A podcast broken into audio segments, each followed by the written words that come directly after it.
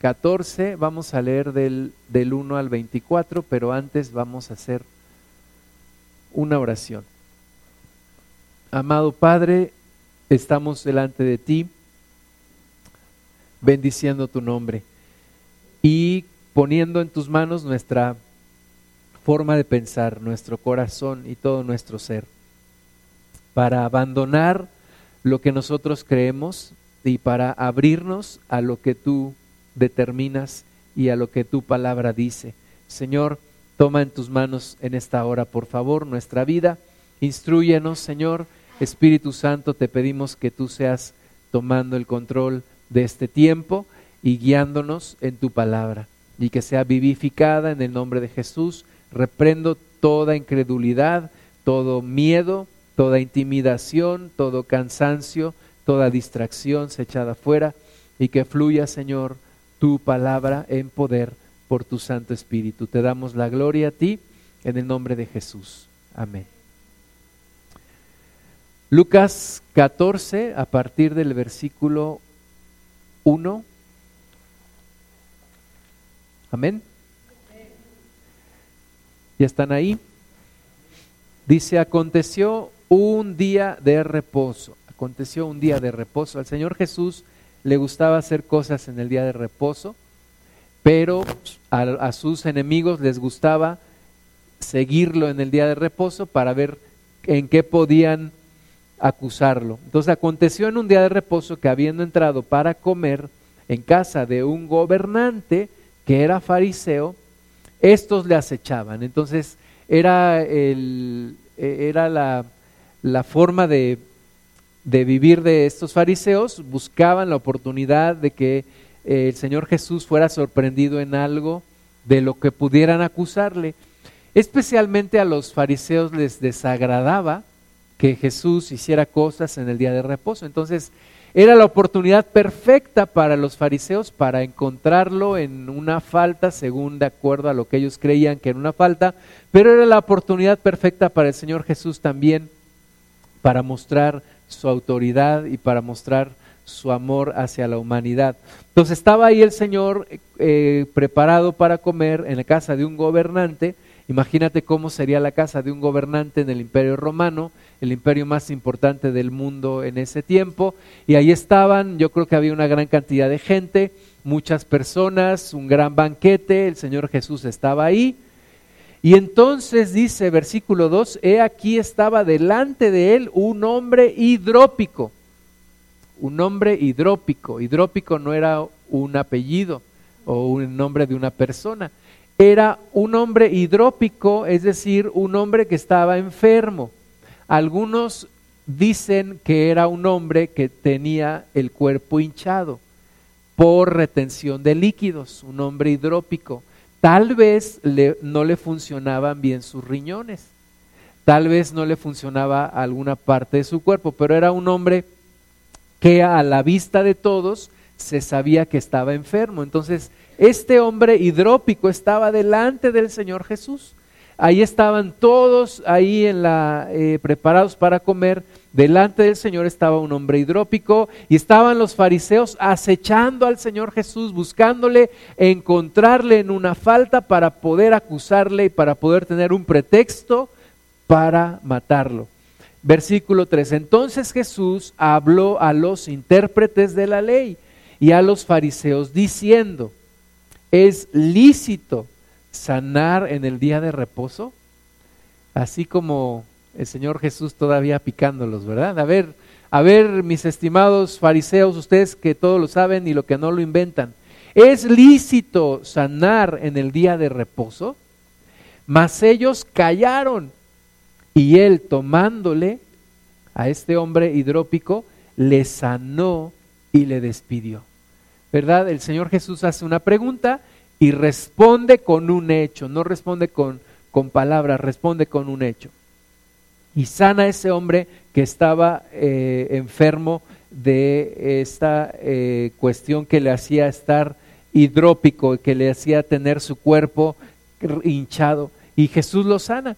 Y dirigiéndose a ellos, versículo 5, dijo, ¿quién de vosotros, si su asno o su buey cae en algún pozo, no lo sacará inmediatamente, aunque sea en día de reposo.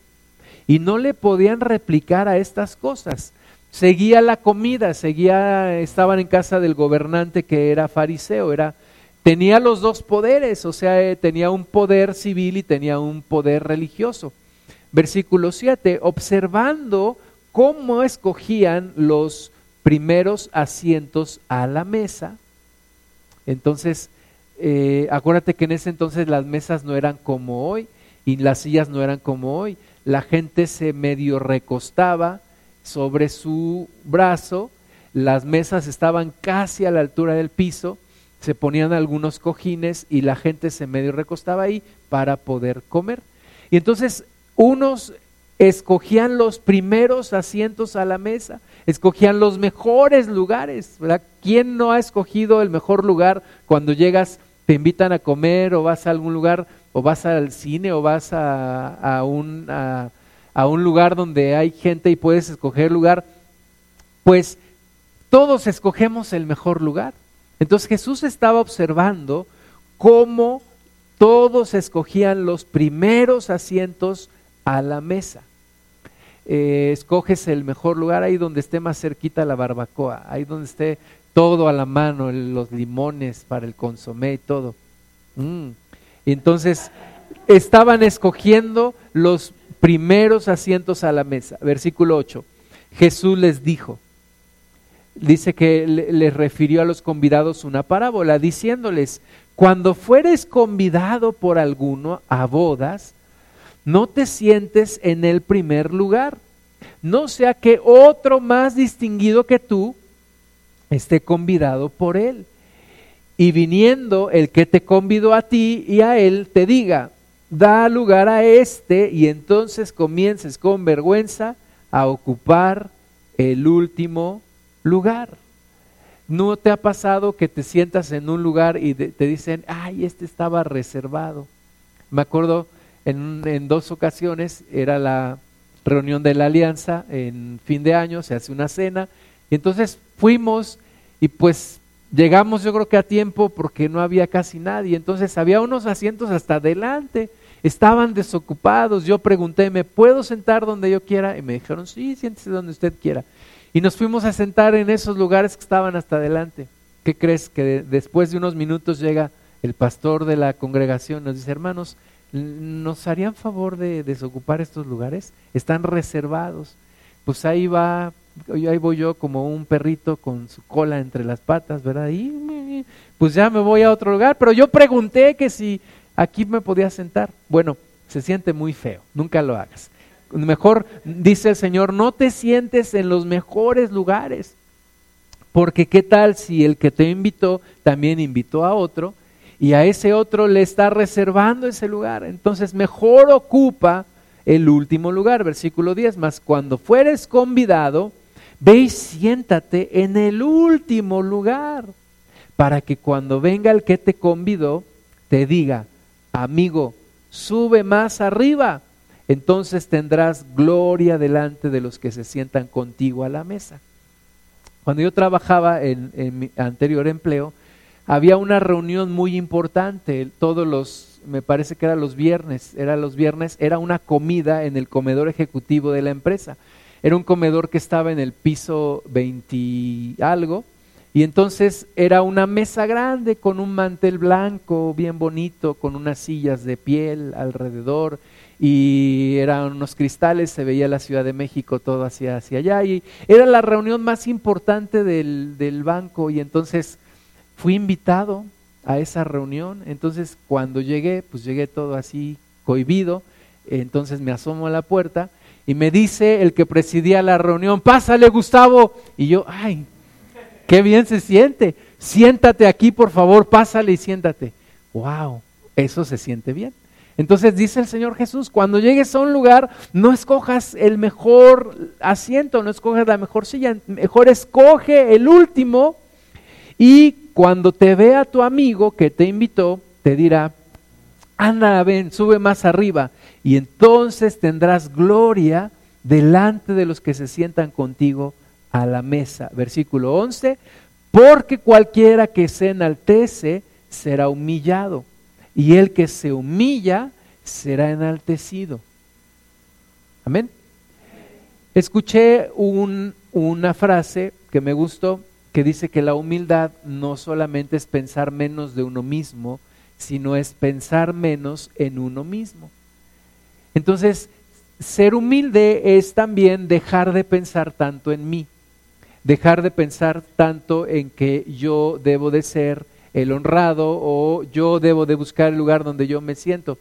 Eh, a mí en particular se me dificulta mucho cuando tengo que pelear por algo. Por ejemplo, en las piñatas, cuando yo era niño, pues casi nunca me sacaba nada, porque todos los niños se aventaban y, a mí no me gustaba aventarme y, a veces decía, pues ah, quédense con todo, total, pues yo qué, ¿no? Pero así cuando hay un lugar donde hay que pedir algo y me cuesta trabajo pedir, me cuesta trabajo pensar eh, en mí o pelear un lugar. Entonces, la humildad es un poco pensar en los demás, pensar más en los demás, pensar en los que están alrededor tuyo. Y el Señor Jesús nos está dando una lección completa. Versículo 12. Dijo también al que le había convidado, a ese gobernante que también era fariseo. Eh, recuerda, están en medio de una comida importante, están en medio de la casa de un gobernante fariseo. Y entonces le dijo al que le había convidado, al dueño de la casa, cuando hagas comida o cena, no llames a tus amigos, ni a tus hermanos, ni a tus parientes, ni a tus vecinos ricos, no sea que ellos a su vez te vuelvan a convidar y seas recompensado. ¿No te ha pasado que cuando tú invitas a alguien a comer, entonces estás esperando, dices, yo ya lo invité al Tox, ahora cuándo me va a invitar él a mí al Vips? O yo ya lo invité a mi casa, ahora cuándo me va a invitar él a la suya? O yo ya lo invité a las tortas, a ver cuándo me va a invitar a los tacos. Entonces, siempre alguien, algunas veces nosotros cuando invitamos algo, estamos esperando la respuesta favorable. Yo le regalé en su día de su cumpleaños, ahora él me tiene que regalar a mí. Yo le compré un pastel en su cumpleaños, él me tiene que comprar a mí. Dice el Señor Jesús, no hagas eso, sino más bien, versículo 13, cuando hagas banquete, llama a los pobres, los mancos, los cojos y los ciegos. ¿Has hecho alguna vez banquete para invitar a los pobres, a los mancos, a los cojos y a los ciegos? Pues Jesús dice que lo hagas. Versículo 14, y serás bienaventurado, porque ellos no te pueden recompensar, pero te será recompensado en la resurrección de los justos. La lección es esta, hermanas y hermanos, no pensemos en la gente nice, no pensemos agradar a la gente agradable no pensemos halagar a la gente popular. Pensemos en aquellos que nadie piensa. Pensemos en aquellos que nadie quiere. Pensemos en los apestosos de la clase, con los que nadie se quiere sentar. Pensemos en los rechazados de la sociedad, con los que nadie quiere tener amistad. Pensemos en esa clase de gente rechazada porque Jesús estaba en un banquete con gente importante, con gente nice, con gente bonita. Seguramente iban a salir en la sección de sociales del periódico de ese domingo. Iban a salir en, en los rostros de Hidalgo. Iban a salir ahí esa gran comida en la casa de este gobernante fariseo. Pero el Señor Jesús dice, no pienses en ellos, piensa en los cojos, en los ciegos y en los mancos. Y yo te hago una invitación, cuando compartas el Evangelio no pienses solamente en la gente popular y en la gente nice. Pon tus ojos en las personas con las que nadie se quiere relacionar. Pon tus ojos en las personas que todo mundo está rechazando. Pon tus ojos en la gente que no vale un cacahuate a los ojos de los demás. Y a esa gente prepárale un banquete prepárale una gran cena, prepárale una gran comida. Esmérate por predicarles el Evangelio, por hablarles de Cristo y por llevarlos a conocer al Señor Jesús. En medio de esta, de esta celebración y de esta comida, el Señor Jesús también cuenta una parábola, versículo 15. Oyendo esto, uno de los que estaban sentados con él a la mesa le dijo, bienaventurado el que coma pan en el reino de Dios. O sea, este bruto está comiendo con el Señor Jesús y todavía bienaventurado el que coma pan en el reino de Dios. O sea, no tenía idea de con quién estaba comiendo. Pero bueno, dice, bienaventurado el que coma pan en el reino de Dios. Entonces Jesús le dijo, un hombre hizo una gran cena y convidó a muchos. Y a la hora de la cena envió a su siervo a decir a los convidados, venid que ya todo está preparado. Y todos a una comenzaron a excusarse. El primero dijo, he comprado una hacienda y necesito ir a verla, te ruego que me excuses. Otro dijo, he comprado cinco yuntas de bueyes y voy a probarlos, te ruego que me excuses. Y otro dijo, acabo de casarme y por tanto no puedo ir. Ese es el resultado muchas veces cuando invitamos a la gente nice, a la gente bonita, a la gente eh, popular. Nos dicen, perdóname, pero no puedo. Mi vida es casi perfecta y no puedo desperdiciar el tiempo yendo a tu reunión o a tu iglesia o conociendo a tu Dios tengo una casa que acabo de comprar, o estoy remodelando una casa en Simapán, o estoy haciendo una casa en Actopan, o estoy haciendo mi casa de campo en Huasca, o tengo que ir a escoger la pintura Comex y eso es algo muy importante para mí, o acabo de comprarme un auto y lo quiero ir a probar a Cuernavaca. Esas son las respuestas de, mucha gente a la cual nosotros le, le insistimos que escuche el Evangelio. Pero hay otros que ni tienen casa en Huasca, que ni tienen auto para probar y que no saben ni qué hacer en un día domingo. A esos es a los que hay que invitar. A esos es a los que hay que hablarles. O sea, a los otros también, pero no esperemos mucho de ellos. Sigámosles predicando y habrá un día en donde tendrán necesidad. Pero hablemosle a la gente que evidentemente, evidentemente tiene necesidad de Dios. Todos tenemos necesidad de Dios, pero algunos se nos nota más o algunos lo hemos reconocido más que otros. A esa gente háblale. Háblale de Cristo a esa gente. Cuando a mí me hablaron de Cristo yo no era el más popular yo, yo era, yo parecía el hombre invisible. Ya no me querían ver en mi casa. No, no es cierto. Parecía el hombre invisible. ¿Por qué? Porque yo pasaba desapercibido siempre. No era el más popular, no era una persona con muchos amigos, no era una persona con dinero, no era una persona con poder.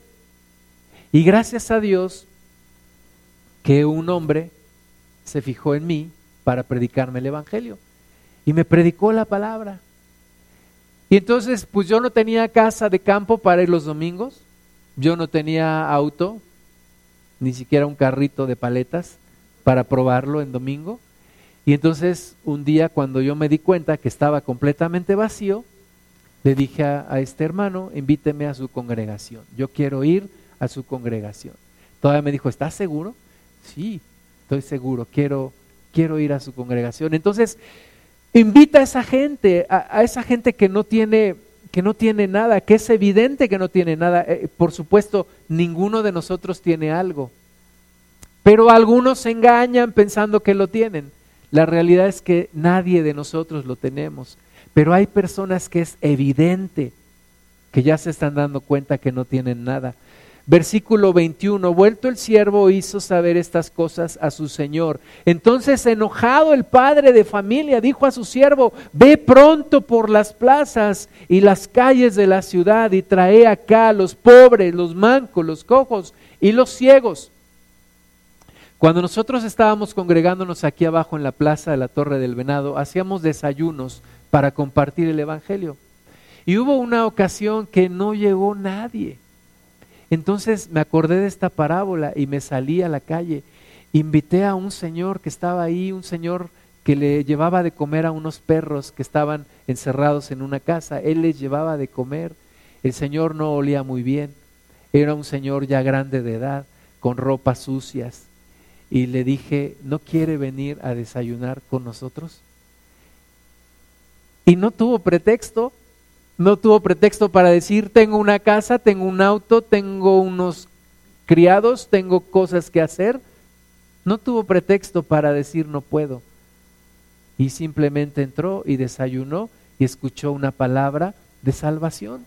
Entonces Dios dice, vayan por los pobres, por los mancos, por los cojos, por los ciegos. Vayan por la gente que necesita. Versículo 22, y dijo el siervo, Señor, se ha hecho como mandaste y aún hay lugar. Dijo el Señor al siervo, ve por los caminos y por los vallados y fuérzalos a entrar para que se llene mi casa. Porque os digo que ninguno de aquellos hombres que fueron convidados gustará mi cena. Entonces, fijémonos en esta gente, hermanas y hermanos, fijémonos en la gente que no es popular, que no es poderosa, que no es rica, que no nos puede devolver el favor, que, que no es de los codiciados del mundo, sino más bien de los rechazados del mundo. Y hablemosles la palabra de Dios, fijémonos en aquellos que nadie se fija, fijémonos en los pobres en espíritu, en las personas que no tienen nada, igual que nosotros, aparte de Cristo no tenemos nada. Fijémonos en esa gente, hablemosle del Señor y traigámoslas a Cristo, traigámoslas a nuestro Dios. Vamos a ver segunda de Corintios capítulo 3. Segunda de Corintios capítulo 3, versículos del 1 al 3. Dice el apóstol Pablo, ¿comenzamos otra vez a recomendarnos a nosotros mismos? ¿O tenemos necesidad, como algunos, de cartas de recomendación para vosotros o de recomendación de vosotros?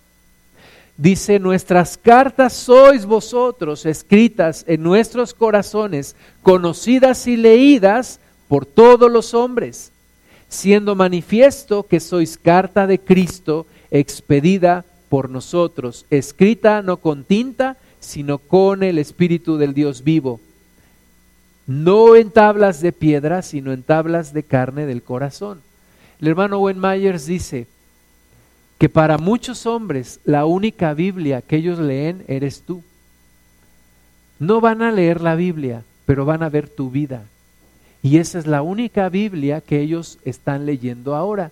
Pablo dice, ustedes son cartas leídas por todos los hombres, conocidas y leídas por todos los hombres, escritas la palabra de Dios en los corazones, siendo manifiesto que sois carta de Cristo, expedida por nosotros, no con tinta, sino con el Espíritu del Dios vivo.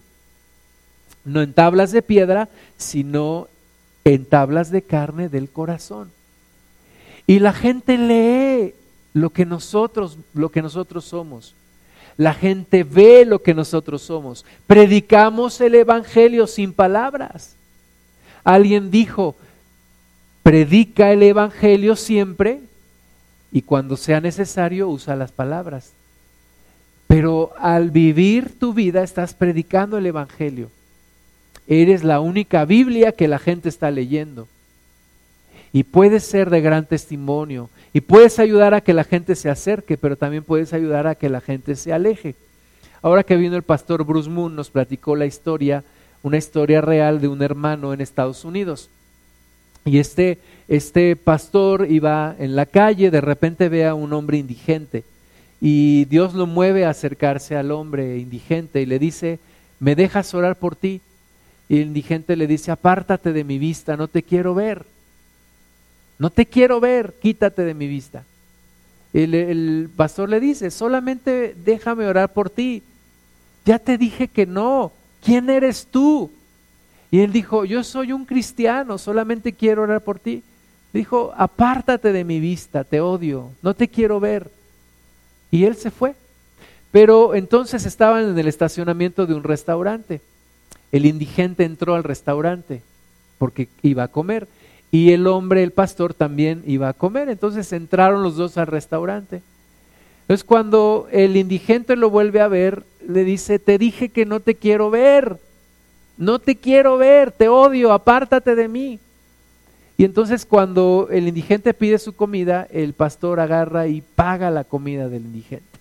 Y se enoja el indigente y vuelve a decirle, te dije que no te quiero ver, no quiero nada contigo, te odio, vete de aquí.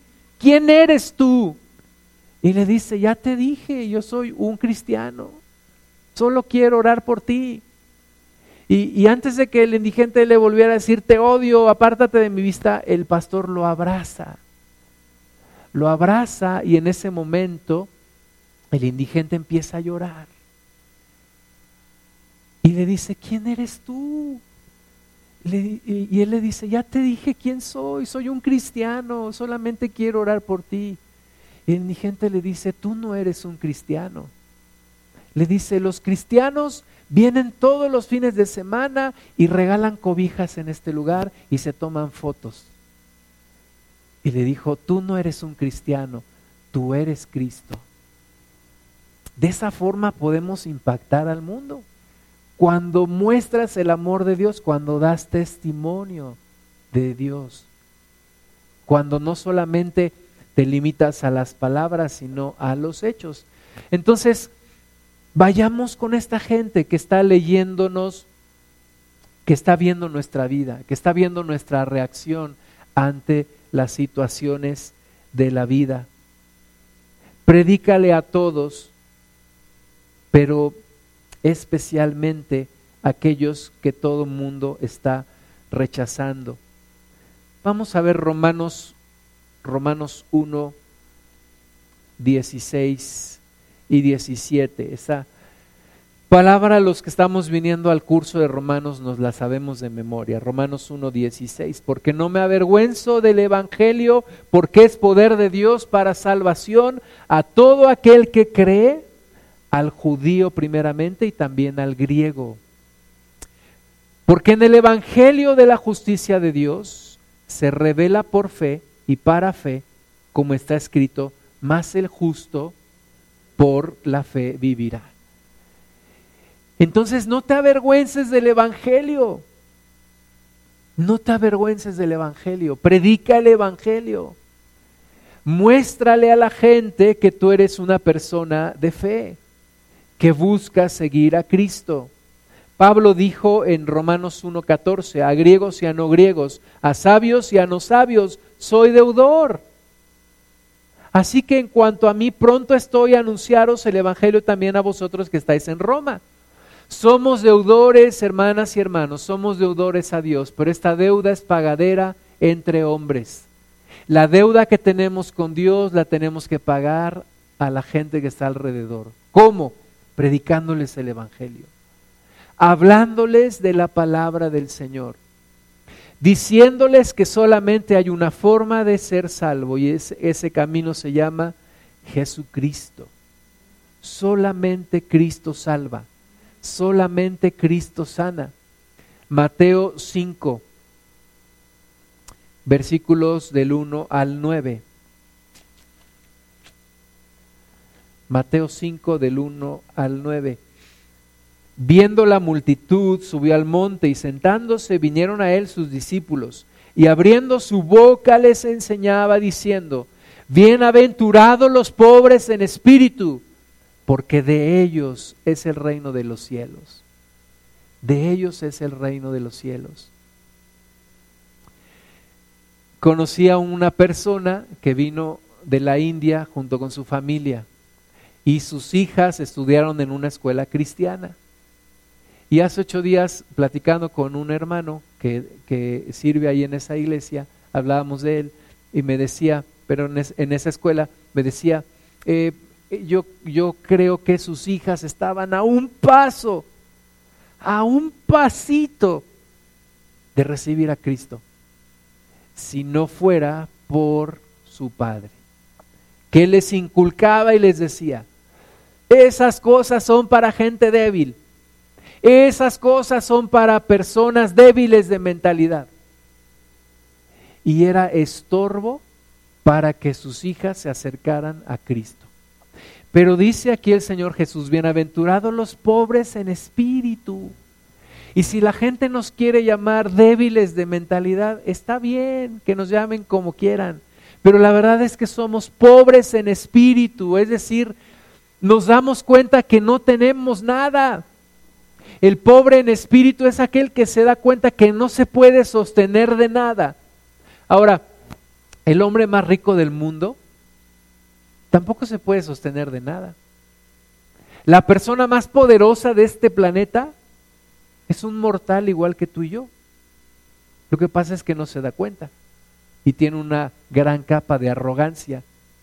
Pero bienaventurados, dice el Señor, los pobres en espíritu, porque de ellos es el reino de los cielos. Entonces busca predicarle a estos pobres en espíritu. Bienaventurados los que lloran, porque ellos recibirán consolación. Busca predicarles a estos que lloran, a estos que están pasando por algún problema. Bienaventurados los mansos, porque ellos recibirán la tierra por heredad. Bienaventurados los que tienen hambre y sed de justicia, porque ellos serán saciados. Bienaventurados los misericordiosos, porque ellos alcanzarán misericordia. Bienaventurados los de limpio corazón, porque ellos verán a Dios. Bienaventurados los pacificadores, porque ellos serán llamados hijos de Dios. ¿Cuánta gente tienes a tu alrededor con estas características? Predícales el Evangelio. Háblales el Evangelio. Háblales de Jesucristo. Predícales la palabra del Señor. Eh, muchas veces hemos dejado de predicar el Evangelio porque decimos no hay resultado, la gente no quiere acercarse. La gente no quiere acercarse a Cristo.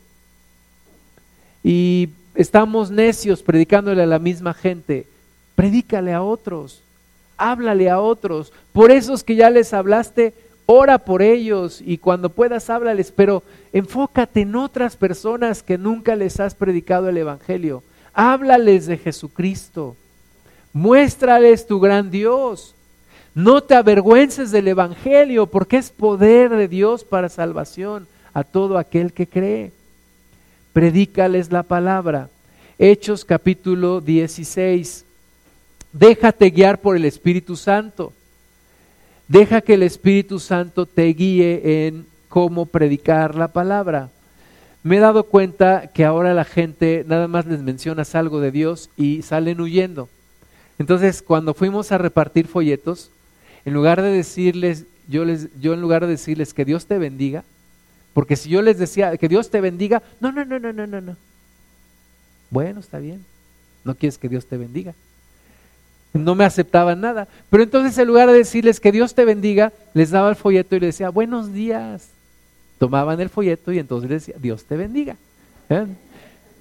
La gente ya no quiere saber nada de Dios, pero ellos mismos se están cerrando la oportunidad. Entonces, Déjate guiar por el Espíritu Santo a quien hay que compartirle. Hechos 16, 6 dice, y atravesando Frigia y la provincia de Galacia, les fue prohibido por el Espíritu Santo hablar la palabra en Asia. Y cuando llegaron a Misia, intentaron ir a Bitinia, pero el Espíritu se los, no se los permitió. Y pasando a Misia descendieron a Troas. Y se le mostró a Pablo una visión de noche un varón macedonio estaba en pie, rogándole y diciendo, pasa a Macedonia y ayúdanos. Cuando vio la visión, enseguida procuramos partir para Macedonia, dando por cierto que nos llamaba para que les anunciásemos el Evangelio. Pregúntale al Espíritu Santo, ¿a quién le compartiré hoy? Pregúntale y pídele a Dios, dame oportunidades para compartir el Evangelio. Dame oportunidades para compartir la palabra. En una ocasión vi a una joven con una camiseta de un grupo de rock, traía la imagen del macho cabrío. Algunos le llaman la cabra maldita. Es la imagen del macho cabrío que representa la estrella con cinco picos, con uno de los picos hacia abajo. Y yo aprendí que cuando la estrella tiene uno de los picos hacia abajo, esa significa invocación a Satanás. Entonces yo vi a esta muchacha con su sudadera, muy contenta y todo, y le dije, oye, ¿tú sabes qué significa lo que traes? Y me dice, sí. Dice, ¿realmente sabes lo que significa? Significa una invocación a Satanás. Me dijo, yo no soy religiosa. Le dije, aunque no sea religiosa, tú estás invocando a Satanás con ese, con ese símbolo. Me dijo, yo no creo en eso. Le dije, aunque no creas en eso, es una realidad que el, el, diablo existe y te quiere destruir. Pues la niña terminó odiándome. Bueno, pues ni hablar, pero no debo de estar neceando ahí con, predicándole. Ya le prediqué, ya le hablé, oro por ella y, y todos los días oro por ella. Pero hay otras personas que sí están dispuestas a escuchar el mensaje de la salvación. Entonces, enfócate en esas personas que sí quieren escuchar el mensaje. En esos hombres como este de Macedonia que en visión decía, pasa y ayúdanos, pasa y ayúdanos. Y entonces ellos entendieron y fueron a Macedonia, predicaron el Evangelio, echaron fuera un demonio de adivinación, los encarcelaron por haber hecho eso, estando en la cárcel alababan al Señor, las puertas de la cárcel se abren, las cadenas se rompen, ellos salen de allí, el carcelero agarra su espada y se iba a matar y en eso escucha una voz que le dice, detente, estamos aquí, no te quites la vida.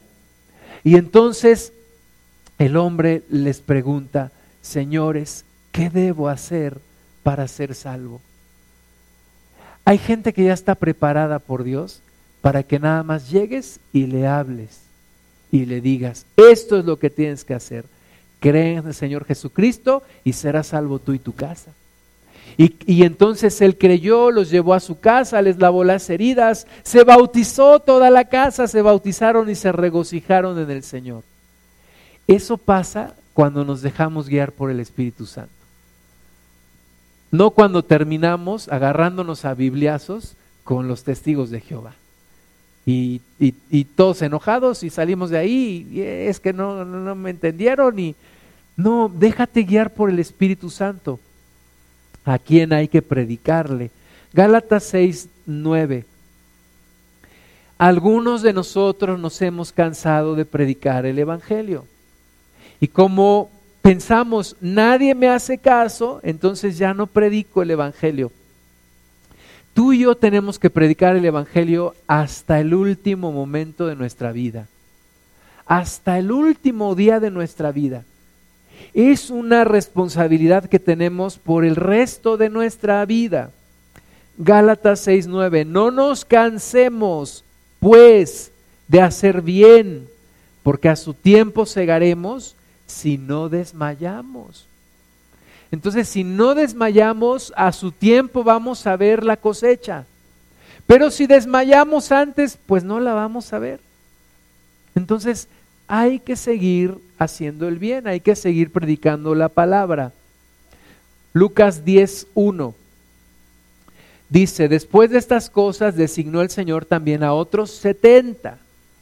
De estos 70 no se dice el nombre, no eran los famosos, no era Pedro, no era Juan, no eran ellos, eran otros 70, como tú y como yo, a quienes envió de dos en dos delante de él a toda ciudad y lugar a donde él había de ir. Y les decía, la mies a la verdad es mucha, mas los obreros pocos, y los que hay son flojos. No, eso no lo dice. Pero la mies a la verdad es mucha, mas los obreros pocos. Por tanto, rogad al Señor de la mies que envíe obreros a su mies. ¿Sabes que somos más de 7 mil millones de personas en este planeta Tierra? Y sabes que hay mucha gente que se siente vacía, que no sabe qué va a hacer de su vida. La mies a la verdad es mucha, y los obreros son pocos.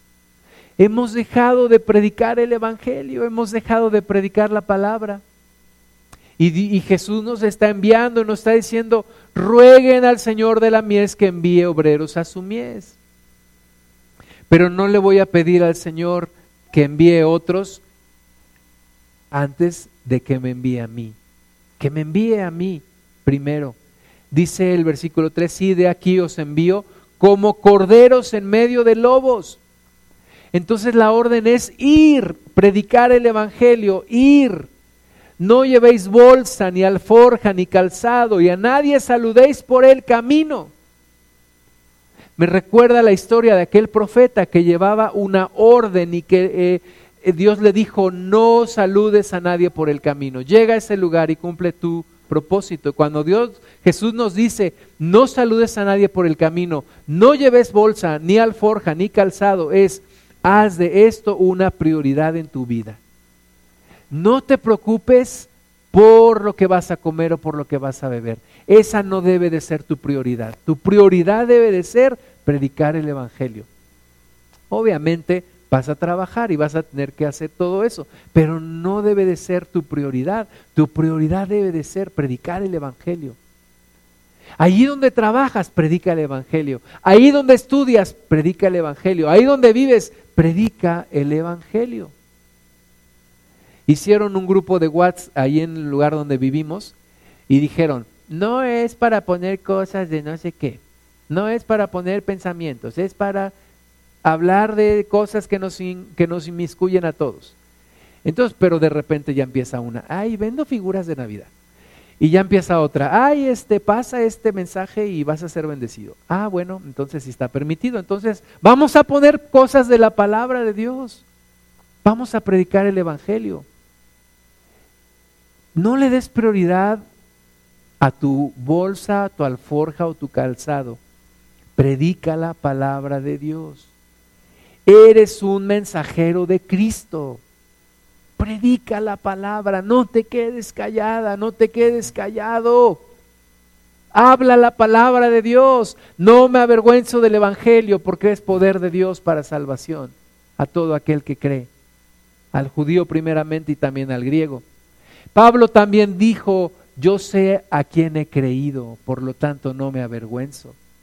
No te avergüences del Evangelio, predica el Evangelio. Versículo 5, en cualquier casa donde entréis, primeramente decid, paz sea a esta casa. Y si hubiere allí algún hijo de paz, vuestra paz reposará sobre él, y si no, se volverá a vosotros. Busca ese hijo de paz. ¿Qué es el hijo de paz?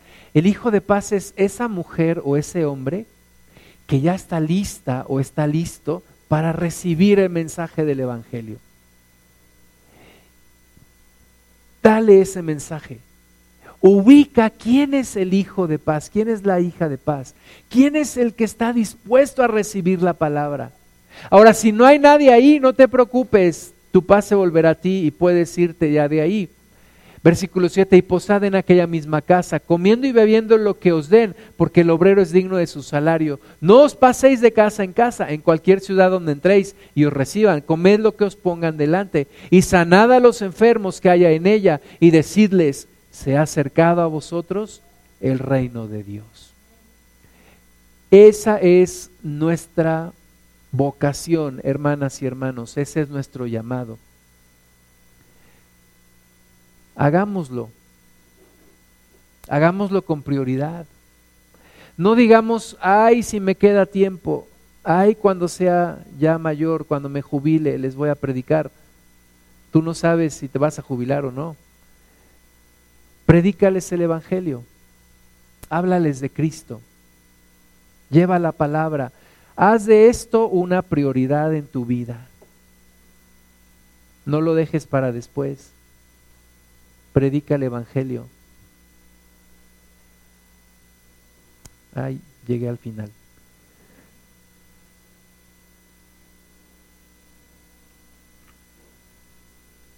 Conclusión. Tú eres la única Biblia que mucha gente lee. Deja que lean en ti. Deja que encuentren la palabra de Dios en ti. Tú eres el arca del pacto no porque estés gordito. No es como dicen, ese pastor lleva su púlpito integrado. No. Eres el arca del pacto porque acuérdate, en el arca del pacto era donde se manifestaba la presencia de Dios. Ahora tú eres el arca del pacto. Ahora tú llevas la presencia de Dios a donde quiera que estés. Y tú eres el medio por, por quien Dios se manifestará al mundo. Ser humilde es no solamente pensar menos de mí mismo, sino pensar menos en mí y pensar más en los que están alrededor y predicarles el Evangelio. Fíjate en los que nadie se fija, fíjate en los pobres en espíritu. Predícales a todos, pero especialmente a estos, en los que nadie se fija, en los que no son populares, a los que nadie escoge. Cuando yo jugaba fútbol en la escuela, siempre había dos que escogían, ¿no? Y a mí nunca me escogían. Siempre me daban de pilón. Ah, pues llévate a Lira también, sí. Ah, bueno, gracias por dejarme jugar. Pero bueno, fíjate en esos que, que nadie quiere. Dios planea la salvación de cada persona.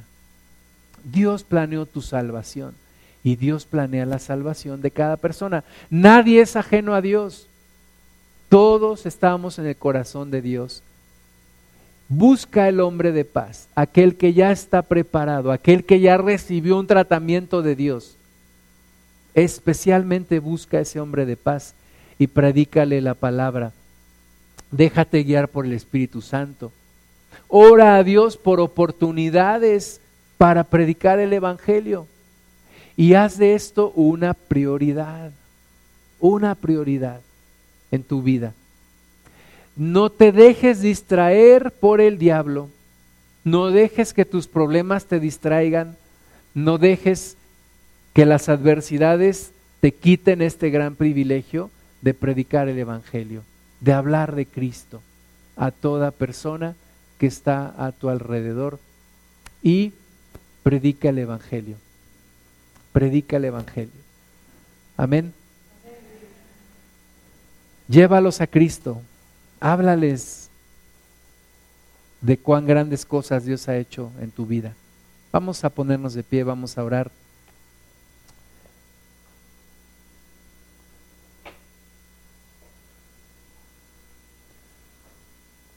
Es una realidad que hemos dejado de predicar el Evangelio, que la iglesia no predica hoy como lo hacía antes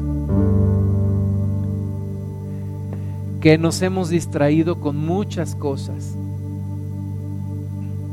Pero Dios sigue diciendo, la mies es mucha, los obreros son pocos. Y México necesita conocerte, Señor.